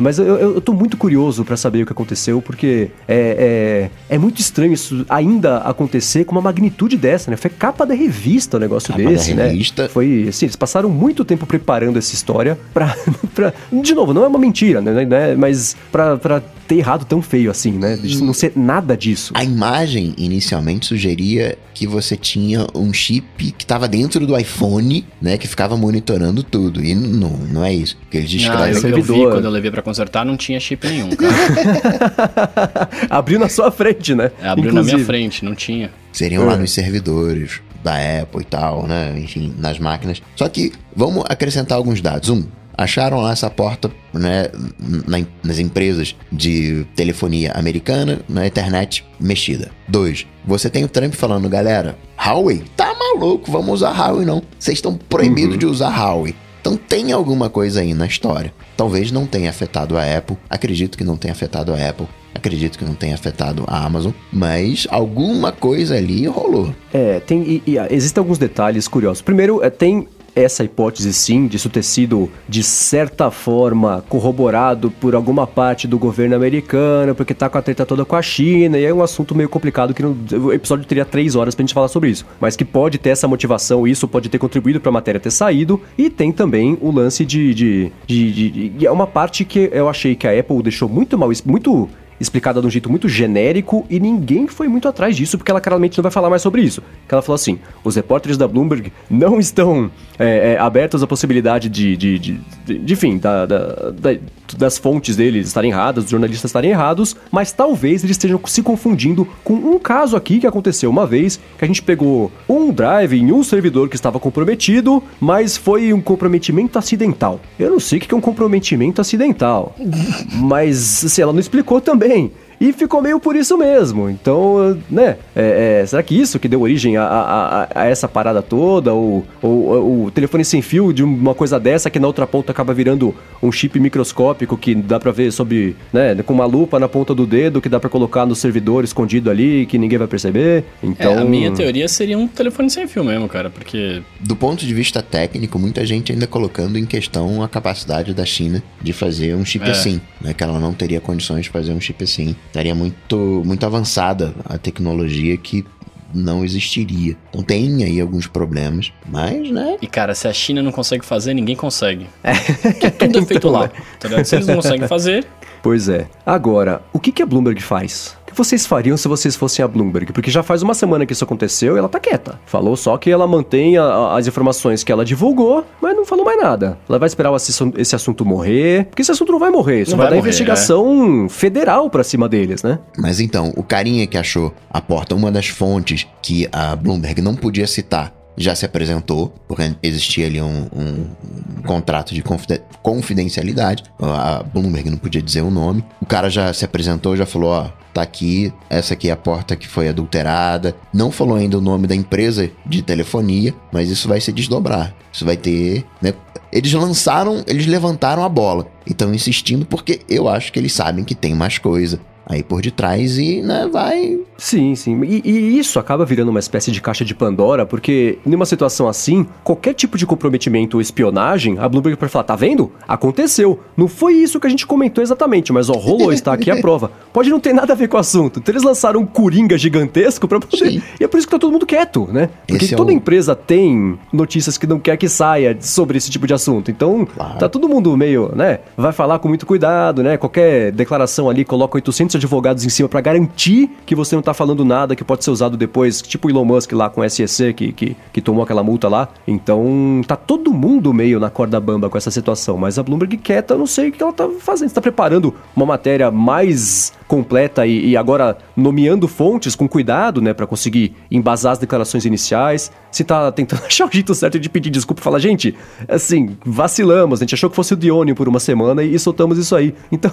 não sei o que, que, vai acontecer. Tempo que eles investiram na história. Isso me parece Sim. muito mais uma nova Cambridge Analytica, onde a coisa começou, ó, a Rússia interferiu nas eleições americanas. E aí a gente foi vendo os desdobramentos, né? O, uma pessoa dedurou a situação, a gente foi ver os desdobramentos, ah, tem a Cambridge Analytica, tem isso, tem aquilo, e aí você montou todo o painel. E não foi né, em, em uma semana. Acho que a gente está em cima de, de, de alguma coisa que a gente não tem a menor ideia. Provavelmente não é isso do chip da maneira que, né, como a Cambridge Analytica, né, a, a interferência é, russa nas eleições americanas, a gente acha que eles hackearam as urnas eletrônicas e não foi nada disso, né? Eles só fizeram, é. entre aspas, só né, propaganda ali, né, enfim. É, eu fico, eu só, eu fico pensando também no, nos repórteres que trabalharam, né?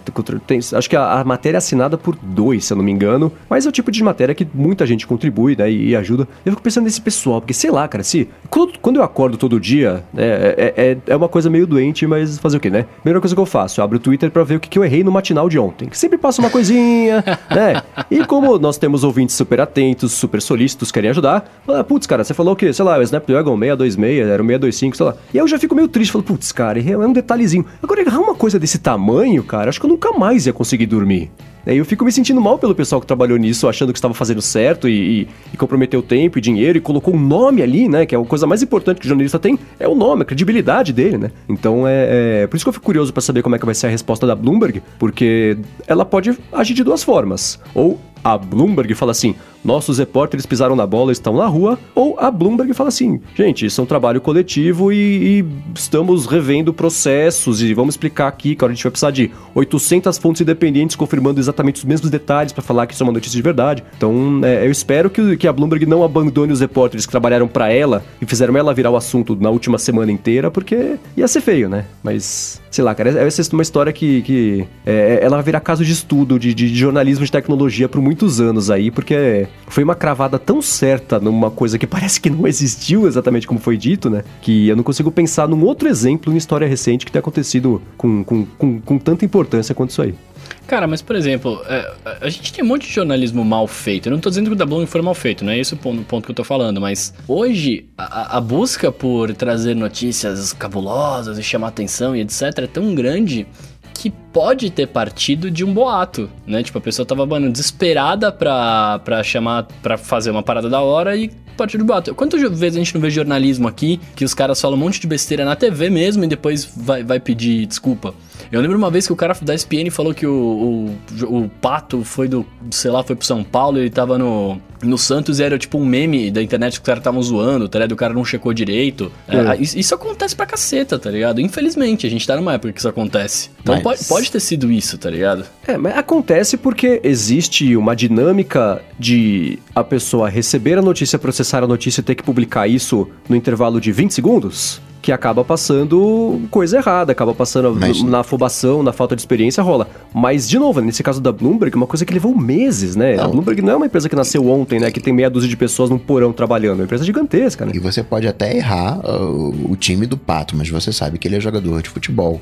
A, a, essência tá ali, né? Falar que o Pato é um espião chinês, na verdade, é. trabalhando pro MSI para tentar se vingar do Corinthians, aí ia ser um problema, né? Mas não, não foi por aí, né? Qualquer Sempre que você vê a imprensa falando da tua área de especialidade, né, quem lida com tecnologia, vê uma matéria de tecnologia, quem é médico vê uma matéria sobre medicina e diz, cara, tá tudo errado. Porque acaba que o jornalismo faz algumas simplificações para tornar a coisa palatável para todo mundo. Uhum. Eu esqueci o nome. É, é, é, é, a situação em que, assim, você está lendo um jornal e aí você se depara com um assunto do qual você manja bastante. Aí a matéria tá toda errada. Você fala, nossa, os caras pisaram na bola aqui, né? Aí você vira a página e começa a ler matérias a respeito de assuntos que você não domina e você acredita, é. né? Então, e tem um nome pra isso aí, esqueci como é que é o nome, mas é isso, né? A credibilidade só funciona para quando você manja do assunto e você sabe que tá errado. Mas a matéria seguinte, talvez tenha erros tão grandes quanto esse, mas você não vai saber. E aí você vai estar tá mal informado, dando credibilidade a um negócio que não tinha, porque, né? Você esquece que, mas que isso acontece. Os erros que você identifica não são erros é, viscerais, são simplificações que o jornalismo, uhum. né? É, assim, você até não entende. Não traduzir pro leigo, né? É, você até entende o que o cara tá querendo dizer. Você vê o. É o qual foi o nome do, do carinha de segurança que o, foi consultado pela matéria e falou: pô, eu não falei nada disso, assim. é um pouco disso, assim, né? De, de, de tentar fazer essa tradução. É, então, mas eu, eu tô curiosíssimo, eu queria avançar um pouquinho no tempo para ver no que, que deu essa história, porque ela me intriga do começo ao fim. Não tem nada sobre essa história que me parece relevante ou super. não, que não seja interessante para entender como é que chegou nesse ponto de, de, publicar uma coisa tão errada. Mas a gente vai ter que esperar um pouquinho para ver o que aconteceu, né? Não vai ter jeito. Agora, quem costuma não publicar coisa errada é o Guilherme oh, Rambo, né? Olha só, hein? Que link, hein? Muito bem. Pois é, o senhor Rambo marcou um golaço aparentemente Será essa que ele semana, tem né? fontes chinesas? Será? Ele que implantou os chips lá nos servidores da Apple e da Amazon. Tá guardando um monte de coisa da, da Amazon pra publicar no 95 Amazon, 95 Alexa qualquer dia. O cara tem chips Rambo dentro da, dos servidores da Apple. Exatamente. Então nessa semana ele publicou lá um resumão do que ele já sabe a respeito dos novos iPads, né? Inclusive ele já colocou lá que tem algumas fontes da Apple, né? Tá lá na matéria. Então, é, falou lá e, e, resumindo bastante aqui, né? A matéria chegou em duas partes, né? A primeira parte foi ele falando que os iPads vão ter a, a, frente inteira de tela, né? Vai ter uma bordinha, acho que vai ser mais ou menos parecido com as bordas que existem hoje no, nos iPads normais, né? Ali na, na sua bordinha, então vai ser inteiro assim. Vai perder o botão home por causa disso, então vai ter o Face ID, que vai conseguir reconhecer as pessoas no modo retrato ou paisagem, que é uma coisa que não tem no iPhone 10, né? E, enfim, no 10R, no 10S, no 10S Max. Que é o mínimo que eu esperava, vamos combinar, né? Concordo. É, pois é, eu lembro quando eu participei do, do Mac Magazine no ar. Quer dizer, né? Essa história ainda não está completa porque, primeiro, os iPads não foram lançados. E segundo, nada impede, apesar de eu acreditar que não vai acontecer, na, ou de eu, de eu não acreditar que vai acontecer, é mais fácil, né? Da Apple lançar os iPads com reconhecimento do iPad em pé ou deitado e atualizar o iOS. E aí, magicamente, da noite por dia, os iPhones também começam a fazer reconhecimento assim. Eu não acho que isso vai acontecer. Eu acho que só os iPads vão ter esse reconhecimento, porque eu não sei, mas eu acho que é isso que vai acontecer, né? Mas, enfim, vai rolar isso aí. O que me, de tudo que ele falou, o que mais me surpreendeu foi que os iPads vão contar com uma porta USB-C. Pois é, também. Né? Para dar saída para de, de para quem quiser espetar o iPad num computador, da saída HDR, 4K, uma, uma, uma coisa é muito legal isso. É muito bacana e me surpreendeu porque eu achei que, assim, o USB-C nos produtos da Apple só no, no MacBook na hora de tra tentar atrapalhar a vida das pessoas, não de fato ajudar, né? Então é, me, me deixou bem surpreso isso aí. Ficou uma impressão para mim de que essa porta USB-C vai ser só pro vídeo. Então, Mas, essa então, era a eu minha ia perguntar pergunta isso pra agora. vocês. Eu ia perguntar isso agora. Será que vai dar pra colocar uns dongles aí, umas paradas bacanas, uns pendrives, uns bagulhos? A minha pergunta é: teremos Lightning e USB-C, que é uma hipótese na qual eu não acredito, ou teremos só USB-C e a porta Lightning deixa de existir no iPad Pro de nova geração? Eu acho, ó, vou, vou, vou opinar aqui, hein? Pela tendência do que a Apple tem feito, eu acho que nessa eu acho que vai ter só o USB-C. Essa próxima as próximas gerações de iPads vão ser isso e futuramente o iPhone também vai ter só o USB-C. É, eu, assim, tendo só o USB-C no iPad, eu, eu, eu tendo a acreditar que no iPhone também vai rolar, a não ser que seja esse lance assim, esse USB-C só vai ser pra dar saída no monitor. Vocês não falam que, ah, computador, né, a pessoa espeta o computador, o laptop no computador, o monitor, aí vira o computador. Tá bom, o iPad faz isso agora também, você pode chamar de computador, por favor? Será que é isso? Então, eu não sei, mas... Mas, aí, mas calma, mas aí você tá achando que teria duas saídas, tipo de um lado USB-C e do outro Lightning? Não, eu não acho que isso vai acontecer, mas na matéria do Humber ele fala assim, vai ter USB-C. É, não, não, de Ele fala não vai ter. Lightning. É, Então, aham. eu não acho que, que, que vai ter Lightning. Não faz sentido ter duas portas, mesmo porque não é como se tivesse muito espaço sobrando lá dentro pra colocar esse tipo de coisa. Mas, não sei, é uma possibilidade, né? Ele falou que também vai ter um outro conector novo lá. Que... Magnético atrás. É, porque tinha saído. É, então. Eu, eu ia falar agora, mas acho que não, né? Eu ia falar que ele entrava no lugar do, do, do, do conector que já tem aqui embaixo, né? Então, parece que não, porque eu juntei. é, é, na matéria dele ele fala que esse novo conector para acessórios e é um- ele passa meio por cima dessa informação. Mas eu lembro que saiu algumas semanas uma.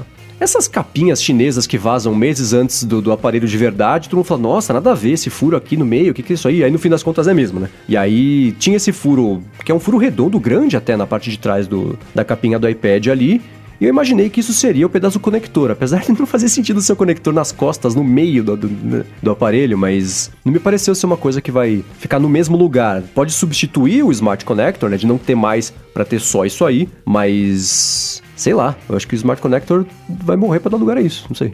Eu imagino que seja isso também. Aí um complemento, o que ele falou, né? Ele falou, no dia seguinte ele publicou lá, eh, atualizou o post, porque eu falei que deram duas etapas, né? A segunda etapa foi que vai ter o processador novo, o A12X, que é meia geração acima do, do, do A12 que saiu lá da Apple, com a GPU também mais parruda. E olha só, Bruno, um novo Apple Pencil. Será que vai ter botão?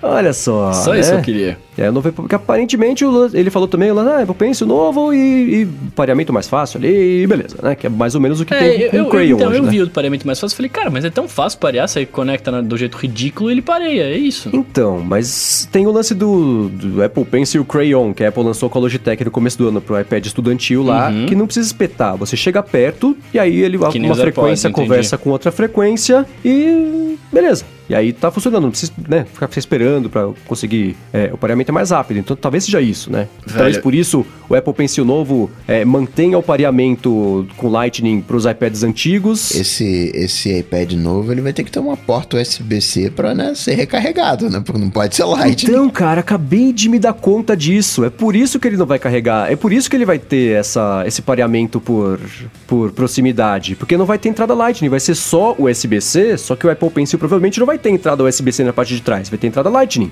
Porque ele é compatível com o novo, com o iPad novo e com o iPad velho. Tá, mas é buguei. isso, não vai ter. Eu buguei. Oi? Buguei, Ó, não entendi. Vamos lá. O Apple Pencil hoje tem a capinha na parte de trás com, a- Lightning com, com o Lightningzinho, certo? Pra- se você estiver na rua e não tiver nada por perto, você espeta no iPad e consegue usar a caneta. Show. Sim. O Apple Pencil novo, ele vai ter a tecnologia nova de pareamento por proximidade para esse iPad novo, certo? Talvez. É, eu tô levando, eu- eu Aham, tô tá, tomando beleza, que o Bruno estamos está partindo dessa premissa, É, ok. Sim. Isso faz completo sentido, porque se o iPad tiver uma entrada USB-C e não tiver uma entrada Lightning, como é que você vai parear o negócio se não for proximidade? Entendeu? Mas como é que Ué, você vai é carregar só se você- não tem o Lightning? Ah, não, isso mas é aí eles vão fazer essa porcaria que vai encaixar no SBC, ué. Esse design maravilhoso. Então, mas é, pra mim fez sentido agora. Porque é, é, é uma. Apesar de, de- das pessoas usarem adaptador no dia a dia, porque, né, fone de ouvido, ninguém gosta do, do, do, do- do- do Lightning lá, eu acho que, que faz sentido o pareamento. O carregamento, tudo bem, você espeta um pouquinho lá com um donglezinho lá com o adaptador e beleza. Mas no dia a dia, pra parear, faz sentido ser proximidade, porque uma coisa vai ser USB-C, outra Lightning, e eles não se conversam diretamente. Vai ter que ter um adaptadorzinho para USB-C Lightning, né, pequenininho, para você usar as coisas antigas Lightning. É, isso que eu ia falar. Senão, imagina, matou o- as coisas que já existiam. Tudo bem que ela- ela- eles fazem isso, né?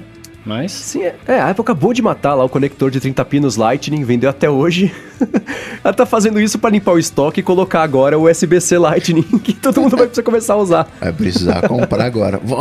Vamos ganhar dinheiro agora com isso aqui. Aí já começa a fazer, fazer mais sentido. Eu, eu confesso, não levava fé nesse, nessa porta USB-C, porque eu acho o USB-C, para você usar o USB-C, a minha câmera ela é USB-C. O cabo pa- parece uma corrente, assim, o cabo é pesado, é grosso, é todo desengonçado. E o Lightning, pô, o Lightning é fininho, né? O, o- você não, os recursos técnicos do, do cabo são completamente diferentes. É, mas se ele fosse menos fininho, talvez estragasse com tanta frequência, né?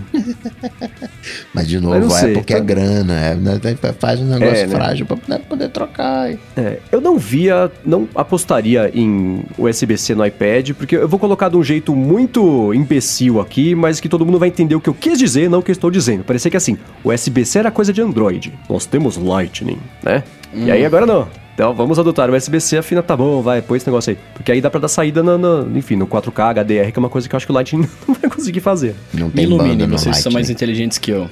O, o Cara, eu queria fazer um supercut de todas as vezes que você disse isso. Ah, juntar toda vez, uma na outra. assim. é, é verdade, cara. Vocês são mais inteligentes que eu. É, o, S- o Lightning, ele, é- ele transfere dados mais... aliás, o USB-C transfere dados mais rápido que o Lightning. Tipo, ele é, meio uma cone- é um conector melhor. Sim. Então faz sentido eles matarem. Eles não vão ficar com o Lightning. Eles vão falar que estão tomando a Huge Step de novo, que nem fizeram com o P2, e estão trocando o conector. É, mas eles deixam morrer aquela renda toda dos, dos made for I lá, né? Porque a Apple não pode cobrar pra fazer lá o, o- um conector USB-C, porque a tecnologia não é dela, o Lightning sim. Por isso que eu fiquei imaginando de ter um Lightning padrãozão, do jeito que a gente está acostumado, mantendo a compatibilidade, embora né, a Apple não tenha muito histórico de compatibilidade, ela migra, ela migra de vez, e deixar o USB-C única e exclusivamente para vídeo. Olha só, eu não consigo. Vocês querem, né, aqui fazer um, um um DeX, tá bom, eu não consigo fazer DeX via Lightning. Vou então colocar uma portinha. Já tem aqui um conector magnético aqui na traseira. Já tô colocando uma opção de coisa. Vou colocar também uma portinha, como se fosse uma mini DisplayPort dos Macs, né? Só que chamando de USB-C. E aí ele começa a virar Pro, de verdade, porque ele vai tendo vários acessos, vários recursos, afins. Pode ser. Agora, o que eu queria muito que acontecesse é que esse iPad Pro saísse com o logotipo da Apple virado 90 graus. Porque É, todo né? ele, né? Tanto na hora de ligar o iPad quanto a parte de trás ali, as pessoas que usam o iPad Pro no teclado, que é a maioria, porque é assim que se usa esse negócio, todo mundo usa lá e aí a Apple, o logo da Apple fica de lado, é a coisa mais horrorosa, né? Então eu queria que esse fosse no, Apple- o logo girado 90 graus ali pra indicar o jeito certo que as pessoas costumam usar, né? Que eles assumissem que o iPad é virado de lado, né? Tipo, Exatamente, né? Exatamente, enfim. Mas isso talvez vai ficar pro iPad Pro do ano que vem. tem que esperar pra ver, né? Pode crer. Mas o que a gente não precisa esperar pra ver é o Alô DT dessa semana. Olha Bruno só. Casemiro está o homem dos links nesta Olha semana. lá. Eu tô. Muito bem. E falando em links, ó, vamos então.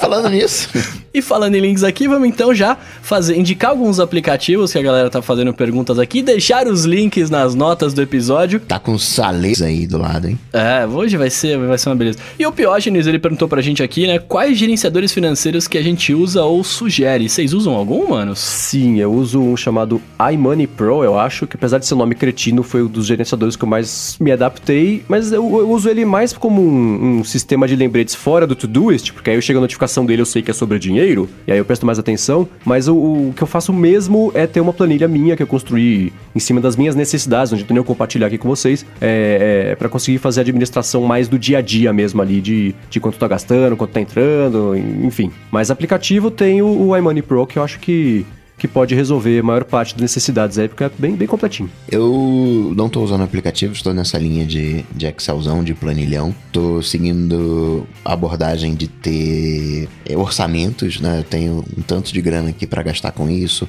outro tanto para gastar com aquilo. E dentro daquilo, né, uma, uma visão mais gerencial, né? Saio gastando sem tanto controle.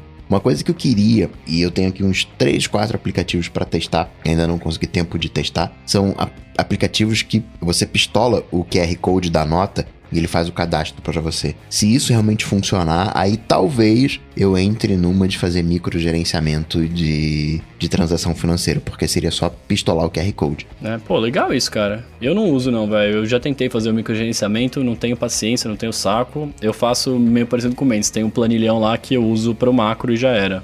De acordo com o que eu preciso, tá ligado? Porque aí, eu sou o cara chato da, da nota, né? Você quer a nota aqui, segunda via? Não, precisa não, não, não, sai pra lá. Agora, não, cadê minha nota? Minha nota, QR Code, quero minha nota, QR Code. Aí você vai mudar a abordagem. Deixa eu só fazer um follow-up em tempo real aqui. Não se chama iMoney Pro, se chama Money Pro. Bom, e seguindo aqui com a LODT dessa semana, o Daniel Almeida perguntou o seguinte: quer saber se a gente usa o gotinha do Apple Watch, que é aquele recurso que eu também gostei. É, que você toca ali, tem um botãozinho de gota que você to hum. toca nele, aí você usa a coroa digital e aí é, faz uma frequência na caixa de som para expulsar a água que tem entrado lá quando tiver nadado, enfim. Ele perguntou: vocês usam o gotinha depois que vocês tomam banho, molham o Apple Watch, não toma banho com o Apple Watch, você lava a mão, entra na piscina, coisa assim. E ele quer saber se tem algum problema usar o Apple Watch no mar. E aí? Não, que, que legal, vocês usam gotinha? Quero saber. Cara, eu nunca usei isso na minha vida. Eu já usei de brincadeira, assim. É, isso que eu ia falar. Eu, eu brinquei para testar, né, quando eu comprei e tal, mas é que, é que, cara, eu não molho meu Apple Watch, eu não tomo banho com então, ele. Eu faço, eu faço a regra Mendes. Quando eu vou tomar banho, eu tiro e ponho pra carregar. E então... outra, quando você tá tomando banho, Acredito que em São Paulo vocês tomem banho quente. E aí, o que, que faz o quente no relógio? Vai dilatar. A borracha lá que veda, dilata. Aí você, né, São Paulo é mais frio que o Rio. Aí você sai, aí vai pro gelado. Aí tu comprime, estica, comprime, estica, comprime. Aí depois, não, o gotinho não vai mais adiantar.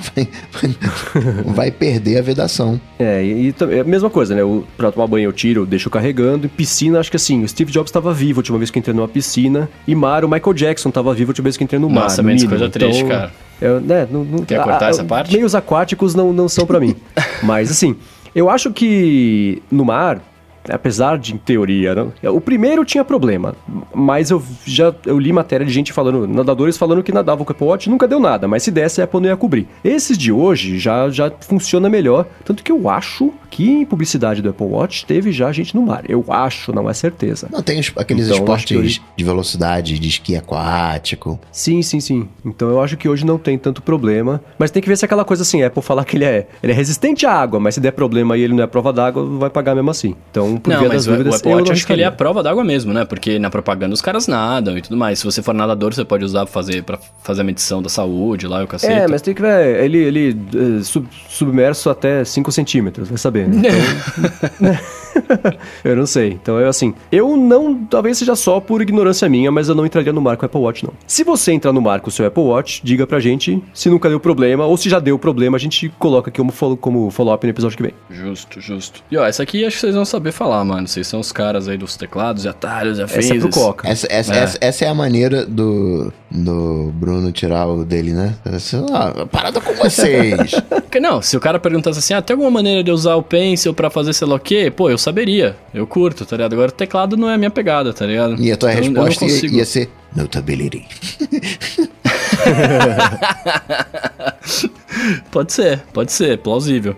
Mas ó, o Matheus Guimarães, ele tá perguntando se tem como trocar o atalho do teclado Command Tab para outro. Ele baixou um aplicativo que chama Windows Switch, que é uma alternativa ao Command Tab nativo, e gostaria de deixar o atalho como prioridade no aplicativo e não do macOS. Duas coisas, se eu não me engano é o Super Command Tab, alguma coisa assim. Super Tab Command. Eu, eu, eu, os caras fizeram um trocadilho que ele já tem o nativo. Você manda um Command Tab, ele já entra a interface dele. Então sim, tem como você fazer. Se eu não me engano é o Key Remap, o For macOS, alguma coisa assim. É um nome Vou deixar aqui na, nas notas do episódio. Oi, por último hoje, essa pergunta me fez pensar. E por último hoje, o Sam perguntou pra gente no Twitter com a hashtag AloADT que produtos vocês gostariam que a Apple fizesse, né? ou seja, que tivesse aí uma qualidade que ele falou, o ecossistema também da Apple, mas que não existe hoje. Dê uns exemplos, assim. Vocês queriam uma TV da Apple, um videogame, alguma coisa de VR, um carro elétrico, o que vocês querem que, que, que, a Apple faça, porque aí, em teoria, pelo menos, funcionaria bem menos com a Siri. Sem chip chinês? é, de preferência também. Tá. Cara, eu gostaria, na verdade, que a Apple comprasse a Nintendo, olha lá, ou fizesse um joint venture aí, sei lá, uma junção, e fizesse, fizesse uns videogames, velho. A gente, eu falei várias vezes do Nintendo Switch, que foi animal e tal, mas, cara, eu fiquei imaginando esses dias com os amigos. Imagina o Nintendo Switch com o design da Apple, assim, funcionando bem como o iOS funciona, tá ligado? Porque o, o, o software do Switch, ele é meio triste, assim, tá ligado? Eu gostaria bastante que rolasse uma parada dessa. Eu tenho mais interesse em carro elétrico, mas eu não gostaria que a Apple fizesse um carro elétrico, porque vai ser a coisa mais borocochô que existe no mundo. E cara, e caro também. Quem tem que fazer um carro elétrico é o Google. mas o Google também desistiu, né? Fez parceria lá com as tradicionais. Porque o, o que eu quero é inteligência, né? E a Apple, não é que a Apple seja burra, não é isso, mas basta ver a Siri, basta ver o Apple Maps, que a gente né, entende como ela tá. Como a abordagem de carro elétrico da Apple seria uma coisa muito mais Tesla do que realmente carros autônomos com um com, falando com outro, passando informação, falando de trânsito, se comunicando, acabando com os sinais e a, a coisa acontecendo magicamente. Então, gostaria de carro elétrico, mas acho que ela não tem o punch de fazer. E aí eu iria para TV, que é uma coisa que eu consumo bastante. E você interagir com o Apple TV é muito, muito, muito bagunçado. Não tem uma. A maneira, acho que tá melhorando, você tem uma Siri ali, mas ainda, sabe, eu queria uma coisa mais, mais ativa. Eu queria poder interagir com o meu iPhone da maneira que eu interajo com a TV, mas sem ser via Apple TV. Você gostaria de um touch na TV, por exemplo? Um touch na TV para uma coisinha que você queira mostrar para alguém, né? Às vezes eu tô com uma galera aqui em casa e quero mostrar alguma coisa no iPhone e é, é uma apagação de, de, de ficar todo mundo ao redor. São 15 pessoas ao redor ali do iPhone, ninguém vê nada, né? E, e, você poder mostrar alguma coisa numa, numa TV, numa coisa meio Surface e a galera poder interagir. Acho que tem algo ali, né? Acho que o, Apple TV ainda é um hobby pra Apple. É, e é um hobby que parece que não tá dando muito certo, né? A Microsoft cancelou o Minecraft e falou, gente, ninguém joga esse negócio aqui, pra que, que a gente vai gastar dinheiro, tempo, vontade e, e interesse para fazer aqui se ninguém joga? É, mas é que, é que a Apple TV, eles estão numa estratégia errada, ao meu ver, assim, né? É, eles estão tentando transformar aquilo num videogame, por exemplo, tipo, num, num, mais do que só um, um hub de, de entretenimento, que as pessoas não vão usar aquilo, ninguém vai comprar uma Apple TV pra, pelo menos na minha opinião, né? Se você fez isso, depois me, me, me educa. Mas ninguém vai comprar uma Apple TV pra, pra ficar jogando aplicativo, etc. Tipo, não, você vai fazer isso num game. Por isso que eu falei da Nintendo e, e, da Apple, por exemplo, né? É, mas essas coisas todas de TV acho que chegaram meio atrasadas, né? As TVs hoje já tem isso tudo. Né? Tudo bem que a TV não tem a App Store, mas aquele controle Mequetrefe lá da, da Siri não dá pra jogar joguinho bacana com não. ele, porque o controle é muito limitado. Ah. Você pode até comprar um controle gamer de verdade para conseguir jogar na TV, mas é provavelmente você é entusiasta o suficiente para ter um videogame de verdade. E não precisar jogar o, o Candy Crush na TV com controlezinho pela Apple TV. Então eu acho que elas atrasaram um pouquinho. E, e a Apple TV é um produto que ele não sabe o que ele é, né?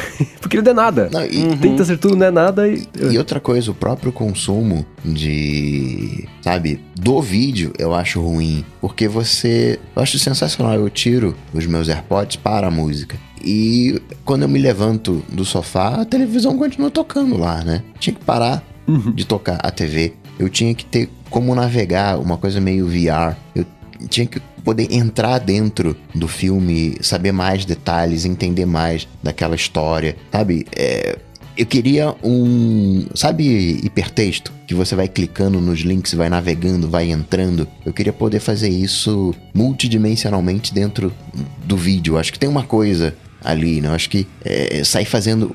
Não que o, o, diretor ele vá contar tudo, mas colocou uma referência, você quer ver. Peraí, que quadro é aquele? E aí você vai ver aquele quadro, entende a história daquele quadro, é uma coisa que te chama atenção.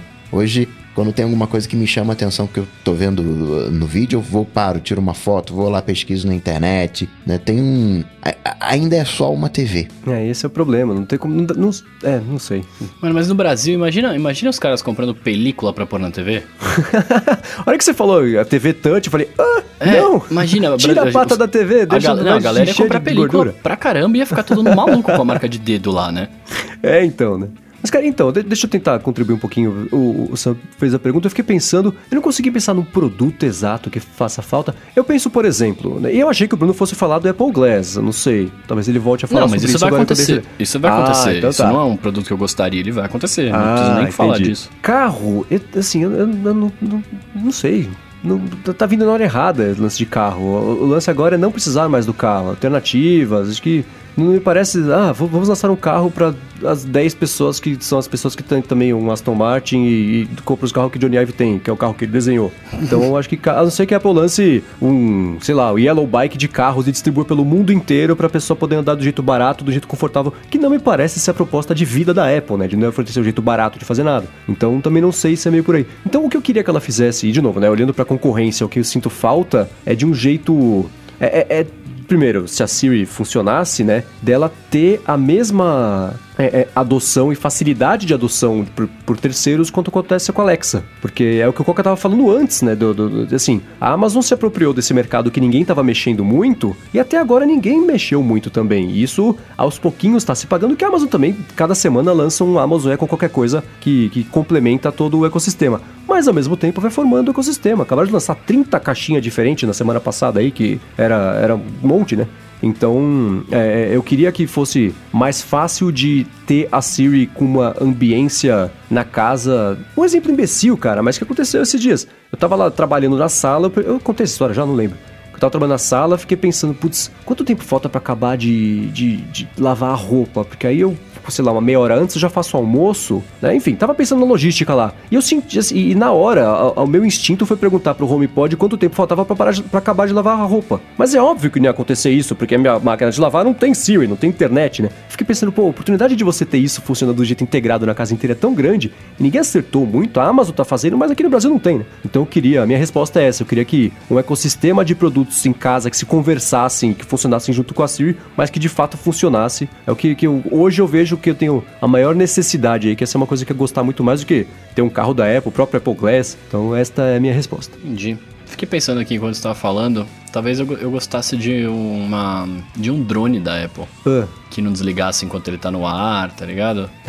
Que não Pô, caísse. Não, não caísse. Eu, eu gostaria, fiquei pensando aqui. Porque a Apple ela foca muito na, tipo, no, nos iPhones novos, tipo, a câmera dupla e a melhor foto, tira uma foto muito boa, etc, etc. Mas é bom, é, de novo, vou deixar o disclaimer aqui, né? Por isso que eu sou um podcaster e não um, um cara que inventa produtos aí. Mas eu fico pensando, às vezes eles poderiam tentar focar em em pegar a excelência que eles querem trazer pro iPhone, com tipo de câmera e algumas outras coisas, e tentar levar para outros tipos de produto, né, cara? Um drone com uma câmera cabulosa, tipo, feito por eles, feito funcionando bem, né? Porque querendo ou não, a gente sabe que tudo da Apple funciona muito bem, né? Menos a Siri, claro. É, seria da hora, tá ligado? Tipo, eu pensei agora, não tenho muito o que falar sobre isso, desculpa. Seria, eu adoraria um drone silencioso. Aí esse eu compraria. Olha. O drone sem, sem hélice. Por, por... Esse é bacana. É o hoverboardzinho. Como é que chama aquele. Por, funciona por vento iônico, né? É, então. Mas você, eu, cara, você falou, eu queria que a Apple comprasse a Sony, a Sony, a, a Nintendo. Nintendo. Eu ficaria triste se isso acontecesse. Por quê? Porque seria um fim meio melancólico pra Nintendo ser comprado por uma empresa que, primeiro, não é de videogame e, e segundo, que não liga o suficiente para games a ponto de falar, ah, a gente começou a ganhar dinheiro com a App Store de jogos, a gente começou a investir nisso, porque aparentemente as pessoas gostam. Não é a, paixão por jogos, entendeu? Ah, mas a seria... Nintendo, pelo jeito, também não tem. Que eles têm aquela ah, porcaria do departamento de vai dar bom lá que estraga tudo, velho. Há uns dois, três anos eu falaria talvez, mas hoje a Nintendo, com essa volta toda e, e, e do jeito que tá hoje, eu ficaria bem triste se ela fosse comprada por qualquer empresa, né? Mas, é, é, enfim, você falou isso aí me deu uma tristezinha de uhum. pensar na possibilidade da Apple comprar a Nintendo. Mas é que, que ele, ele, já tem um relacionamento legal. E eles são empresas meio parecidas no sentido de ser mais fechada, né? Tipo, faria sentido eles fazerem. Não digo comprar, mas fazer uma parceria maior, tipo, lançar um hardware juntos, tá ligado? Lançar algum alguma coisa juntos, assim. Seria bacana isso. É, sei lá. Já pensou? A Apple e Nintendo lançam o Pippin 2, que a Apple lançou aquele Pippin há um tempo e. Né, o videogame da Apple já existiu e ninguém sabe porque, né? Porque... Motivos óbvios. Mas sei lá. Só registrar que o nome do aplicativo o Remap 4, o Remap whatever mudou de nome. Agora é o Carbiner. Ou então também Boa. o Keyboard Maestro, mas esse é mais parrudão. Ele também faz, mas é um, uma bomba atômica só para fazer um remapeamento de Command Tab. Muito bem, mas se você quiser encontrar inclusive o Keyboard Maestro, ele tá aqui no link da descrição do episódio, junto com os outros links de matérias, aplicativos, dicas, notícias, tudo que a gente comentou aqui ao longo do episódio. Eles estão tanto no área de transferência.com.br barra 095, quanto nas notas aqui do episódio, como sempre acontece semana após semana. Quero agradecer ao finalzinho do episódio aqui o curso Hackeando os Atalhos da CIB, patrocinador do episódio de hoje do Gustavo Faria. Agradecer aos nossos queridos adetêncios no apoia.se barra área de transferência, pessoal aqui participando ao vivo, pré-gravação, pós-gravação, pessoal sempre representando, muito bacana ter vocês por aqui. E agradecer, claro, Eduardo Garcia pela edição do podcast também, semana após semana. Muito obrigado, Edu, e obrigado a vocês dois também, né? Eu que agradeço, principalmente, Bruno, agradecimento especial por, por você ter me iluminado. Eu agora sei o que é a semana do saco cheio. Oh, olha só, mano. Bom, né, cara? Não sabia disso. Pra mim são todas. Acho que Rio de Janeiro com certeza não tem. Acho que sei só São Paulo. Então acho que você iluminou o que vai salvar esse episódio é a semana do saco cheio iluminando o Brasil. E pra falar comigo, vocês sabem, isso aí lá no Google, google.com ou então google.com.br, vai ter Coca-Tech, que a gente troca uma bola. Maravilha, maravilha, queridos. Muito obrigado a todos aí pelo, pelo, pelo bate-papo de hoje. Muito obrigado a você que está nos ouvindo agora. E se quiser falar comigo, eu sou arroba Bruno Casemiro no Twitter e no Instagram mais próximo de você. Boa, eu sou MVC Mendes no Twitter, apresento o Loop Matinal, podcast diário de segunda a sexta aqui do Loop Infinito e participo também, claro, do Loop Infinito, canal do YouTube. E é isso aí, galera. Tudo dito e posto, a gente volta na semana que vem. Valeu! Falou, tchau, tchau.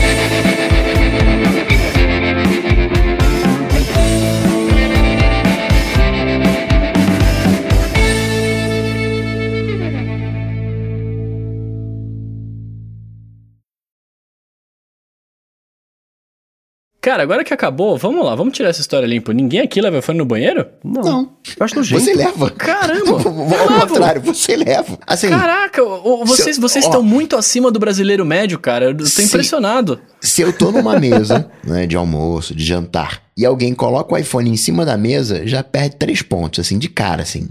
Já perde três pontos. Meu Deus. Meu Deus, Eu não Coca, você coloco- deve me odiar, então. Eu não coloco o iPhone em cima da mesa. Você não vai ver meu iPhone em cima da mesa. De, de, de, de, de comida, assim, tá no Por bolso. quê? Por quê? Me, me ajuda, me ajuda que eu tô, eu tô errando na vida. É eu tô errando na vida, nojento. gente. Me ajuda, pelo amor de Deus. Tem mais micróbios do que no chão do banheiro. Calma, onde tem mais micróbios? Na mesa ou... No iPhone. Ah, tá. Quando você dá descarga, você fecha a tampa. Eu fecho a tampa antes da descarga. Não, é, se você não fecha, se você não fecha a descarga, sobe todas as bactérias e afins que você tem deixou lá. É, E a sua escova de escova de dente- dente fica dentro do armário. É isso que eu ia falar. Tua escova Não, de ela, dente. não, não fica dentro do armário, mas fica dentro da capinha. Aí, então, aí quando você pega a capinha.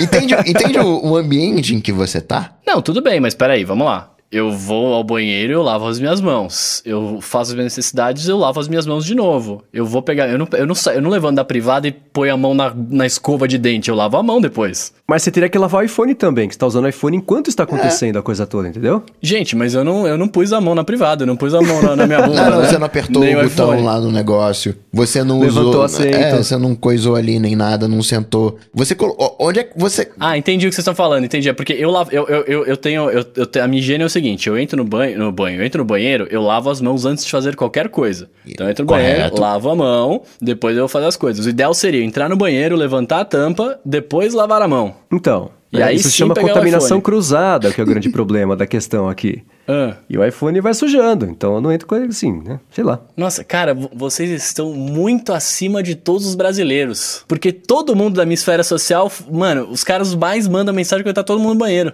Nunca vi isso. Quem tem tempo de ficar no banheiro mexendo no iPhone, pelo amor de Deus? Mal tempo de, tempo de ir no banheiro.